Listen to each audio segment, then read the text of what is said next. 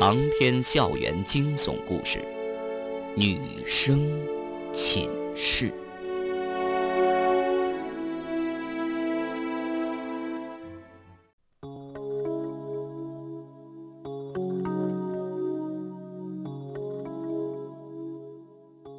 佛堂中，一大师的目光让方圆心生暖意，如同沉浸在长辈的慈爱中。这种眼神让方圆想起了父亲。怎么会有这种感觉呢？眼前的僧人看上去年龄比他大不了多少，怎么会有那种慈爱的目光呢？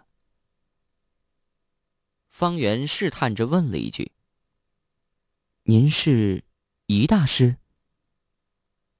宜大师轻轻点头，微笑不语。是沈爷爷要我来这儿的，我上次看到你和他一起下棋。方圆想了想，又说：“当时您还特意说了些什么？”宜大师还是面带微笑看着方圆。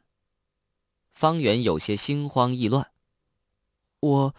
我我是来找沈爷爷帮忙的，请他指点迷津，但他已经死了，死前叮嘱其他人引我到这儿来的。一大师轻轻叹息，总算开了金口。沈施主也算功德圆满，善始善终，施主不必为他难过。大师说的是。方圆怕一大师离去，道出来意。大师，我最近厄运不止，如陷苦海，请大师指点。一大师却不再说话了，眼睛看着蒲团，示意方圆打坐。方圆心中虽然不解，还是老老实实的坐在蒲团上。原以为一大师会对他讲诵佛理，启蒙心智，谁知道一大师。却飘然离去了。佛堂很静，檀香沁人。方圆坐在那里，面对佛像，很快就沉入到一种忘我的境界中了。他的思绪在此时变得特别清晰，似乎大脑也被这雨水冲洗过一样。他从自己来到医学院的第一天开始回忆。一桩桩怪事，一个个恐怖的场景，就像放电影一样，在脑海里一一的放映出来。电影结束，最后出现的画面是苏雅。正如苏雅所说，四四幺寝室里有什么东西存在，知道他们这些女生的一言一行。是什么东西呢？是鬼魂。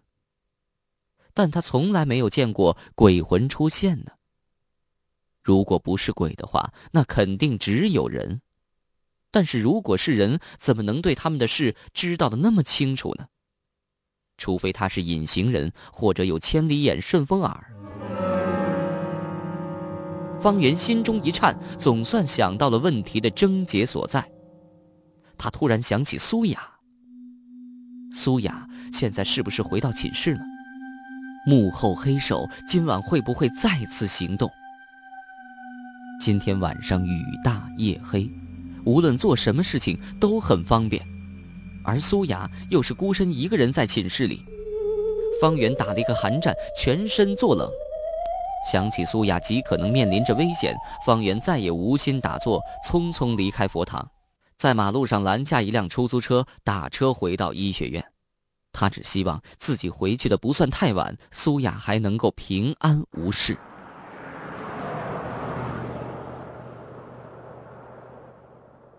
再说苏雅这边，从公墓回到医学院门口下车的时候，苏雅遇到了张明。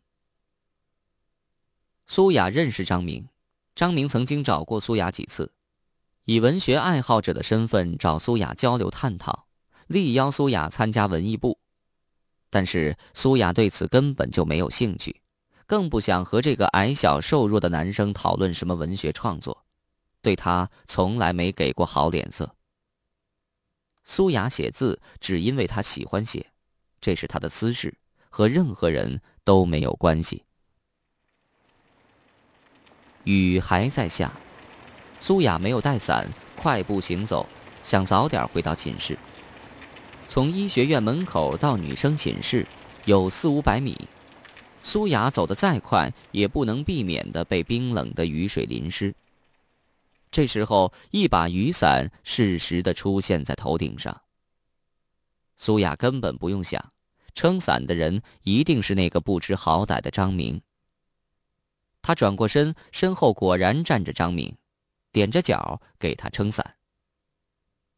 雨伞并不大，张明只顾得帮苏雅遮雨，自己的身子完全暴露在雨伞外面，全身湿漉漉的，像一只可怜的落汤鸡。张明在对着苏雅笑，结结巴巴的解释：“你你别别生气，我我没其他意思，只只是看你没带伞，呃，怕怕你被雨水淋湿了生病。”苏雅却并不领情，冷冷的看着张明，哼了一声，继续快步行走。张明在后面一蹦一颠的追着苏雅，尽量让雨伞遮住苏雅。他的样子就像是一只在雨中蹦蹦跳跳的瘦皮猴，在校园里显得很滑稽，引得学校里其他男男女女侧目相望，有的还忍不住笑出声来。苏雅再次站住了，对张明怒目而视：“我说你这人怎么这么无聊啊？还有完没完？”张明涨红了脸，就像一个受委屈的孩子，默默的看着他。目光游离，似乎想说些什么，却不知道该如何开口。苏雅也怕张明死缠烂打。算了算了，你把伞借给我，总行了吧？行行。张明连忙把雨伞递给苏雅，因为激动，手还在微微颤抖。苏雅接过伞，不再理他，径直往寝室走。张明不敢跟他靠得过近，怕他生气，只能远远的跟着他。不多时，苏雅回到女生宿舍，这时候天已经黑了。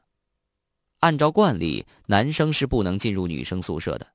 女生宿舍管理员张大姐正站在宿舍入口处把关呢。苏雅在女生宿舍入口处站住了，转过身，对着身后的张明扬了扬手。张明大喜，以百米冲刺的速度跑过来。还你伞。苏雅把雨伞一扔，也不管张明有没有接好，头也不回的进去了。张明看着苏雅雨中的背影，竟然看呆了。直到苏雅的背影在夜色中消失，他这才想起要捡起伞来，舔了舔嘴唇的雨水，似乎意犹未尽。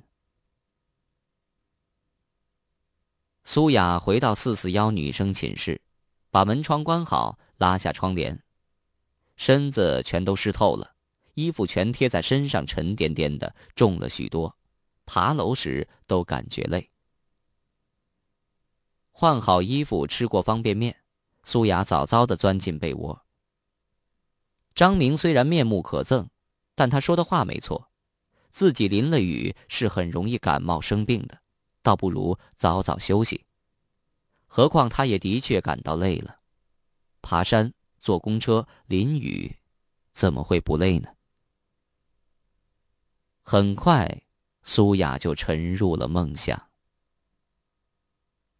其实，苏雅原本不是那么容易睡着的人，她一直有轻度的神经衰弱，不但很难入睡。即便是勉强睡着之后，身边有一点点响动，都会把他惊醒。但是这天晚上，可能是因为太累了，也可能是因为被窝里太暖和了，苏雅睡得格外的香。在睡梦中，苏雅突然听到一些奇怪的声音。似乎有人在他耳边轻轻吟唱，如春风絮语，又像空山鸟鸣，十分悦耳动听。苏雅很喜欢听到那种声音，而且在内心深处似乎在隐隐的附和着。声音还在继续，仿佛是一幅恬静的田园山水画，青绿相间，自然清新，散发着泥土的香味儿。这是什么声音？竟然如此的悦耳动听。苏雅仿佛沉浸在潺潺流动的清泉中，洗去了所有的烦恼和不快。她从来没有感到如此惬意，所有的肌肤都舒张开来，透着气。苏雅抖擞精神，睁开了眼睛。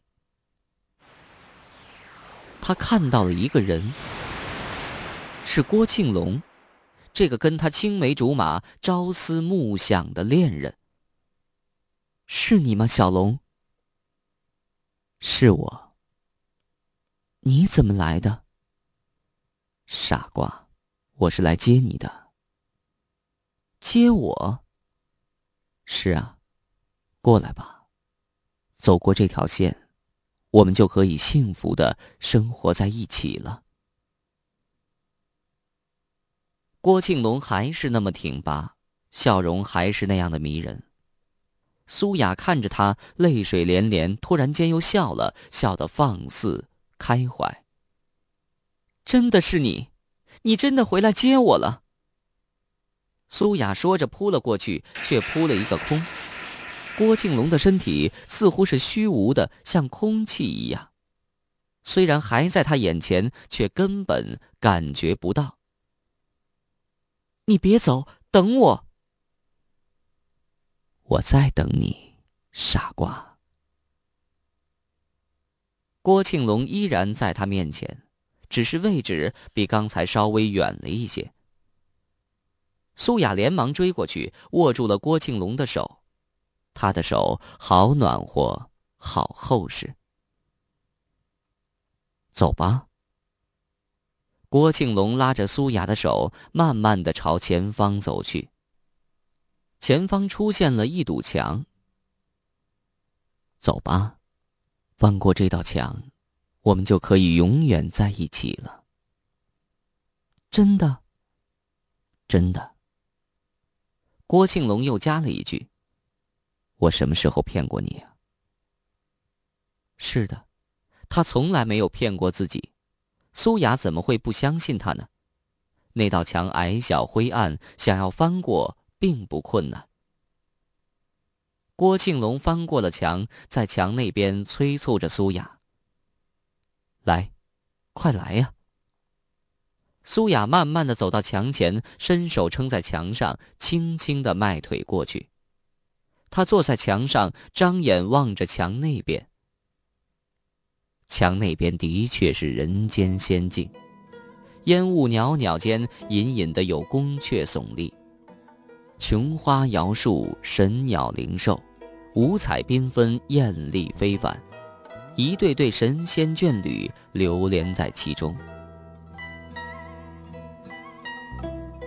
苏雅不知道，其实他现在并不是坐在墙上，而是坐在四四幺女生寝室的阳台栏杆上。他只要翻身过去，就会从四楼跌下去，粉身碎骨。而郭庆龙的声音还在催促他：“苏雅，快来吧，没时间了，快翻过来吧。”苏雅缓缓抬起了腿，似乎要跨过去，却在半空中停住了。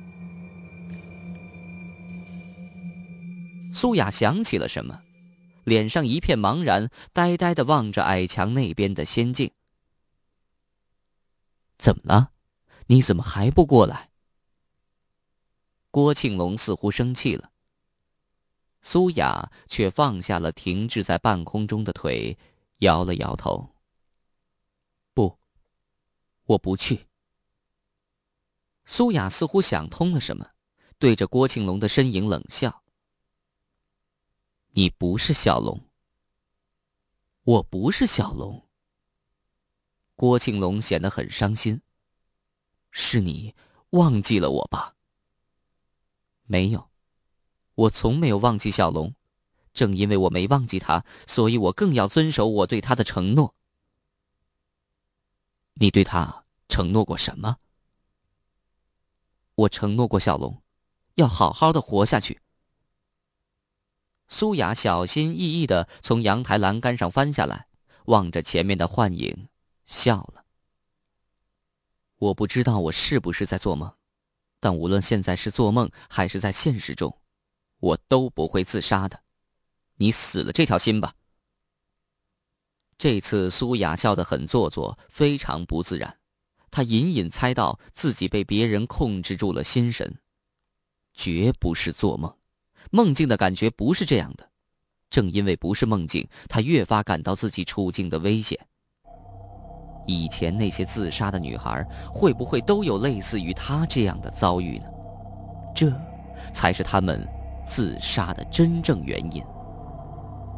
探知别人内心的隐秘世界，利用别人的心理弱点，唆使引诱他们自杀。这幕后人究竟想做什么？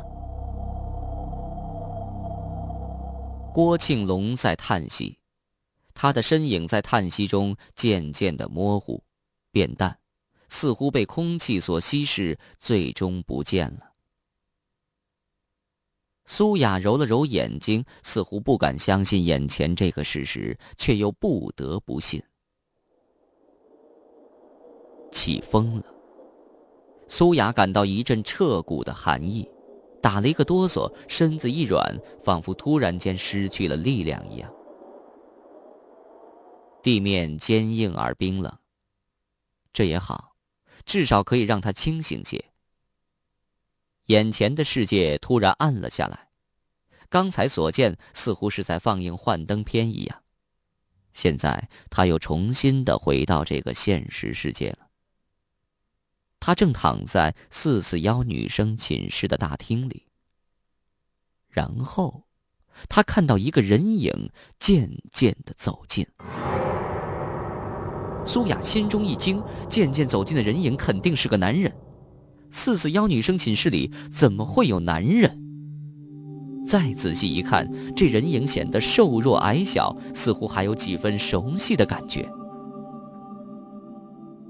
医学院里，苏雅熟悉的男人没有几个。她在脑子里快速搜索，最终锁定了一个人名：张明。怎么会是他？可偏偏就是他。人影在苏雅面前站住了，果然正是张明。他是怎么进来的？但这已不重要了，最重要的是他想干什么？难道他就是幕后人？不会的，他怎么可能是幕后人呢？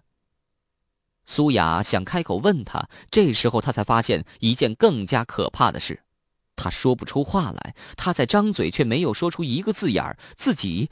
哑了，苏雅竭力想喊叫出来，却根本发不出声音。听说过度惊吓会让人失声，但苏雅不相信自己也会那样。她是恐惧，但还没有恐惧到失声那种程度。但不是失声，又怎么解释他现在的情形呢？除非他被别人施了魔法，禁锢了说话的能力。张明却渐渐走近了。弯下腰，低着头，诡异的看着苏雅。他似乎在看一头猎物，眼中露出只有食肉猛兽才有的饥饿的颜色。此时的张明一点也没有他平时的那种斯文悲切，而像极了远古时期的异特龙。异特龙是恐龙族群中最凶猛的捕食性恐龙，它们一出生就会捕猎。连自己的兄弟姐妹都不放过。张明饥饿的眼神让苏雅心悸，他现在只想迅速远离张明。苏雅试图站起身来，但是却没成功。她根本就没有站起来的力量，倒不是因为害怕，而是因为她的手脚显得僵硬，很难听使唤。幕后人既然可以令他失语，当然也可以让他失去运动能力。苏雅想起了徐招娣。徐招娣莫名其妙的变成植物人，现在想来，他的遭遇可能和自己有些类似，只不过他比自己更惨，他失去了所有的高级中枢系统能力，而自己总算还有视觉，总算还能勉强动一下。可是他现在的处境却丝毫不比徐招娣差。他面前的张明目露凶光，贪婪地盯着他。张明用力的闻了闻，似乎闻到一些特别的气味这些气味反过来又刺激了张明。张明把脸凑过来，几乎靠到苏雅脸上。他闻到了女人味儿。苏雅在一点点的往后蠕动，她终于清楚张明饥饿的原因所在，不是因为食欲，而是因为另一种欲望——性欲。苏雅没时间悲伤，张明的身体似乎被他的腿绊了一下，摔倒在苏雅身上。张明抱着苏雅，抱得很紧。苏雅也不知哪儿来的力气，拼命推了张明一下。幸亏张明的个头不大，苏雅竟然把他推开了。他听到张明的头“咚”的一声撞到地面上。可惜他的力气实在太小，张明撞的并不重。如果能把张明撞晕就好了。张明爬了起来。看了看苏雅，又看了看自己，似乎也有些迷茫。他好像被刚才那一撞，头脑有些糊涂了。难道张明也是被别人控制住了心神吗？苏雅心中生出一丝希望，希望刚才这一撞能够让张明清醒过来。显然，张明并没有醒过来，而是若有所思的看着苏雅。两张不同表情的脸在反复交错，一张脸目露凶光，欲火焚身；一张脸斯文悲切，怜惜迷茫。两种不同的性格在张明的脑海里激烈交锋着。苏雅提心吊胆，十分紧张，她的心被张明变化的脸牵动。过了半晌，张明的脸终于定型了。不再变化。不过，此时的张明却是苏雅最不想看到的张明。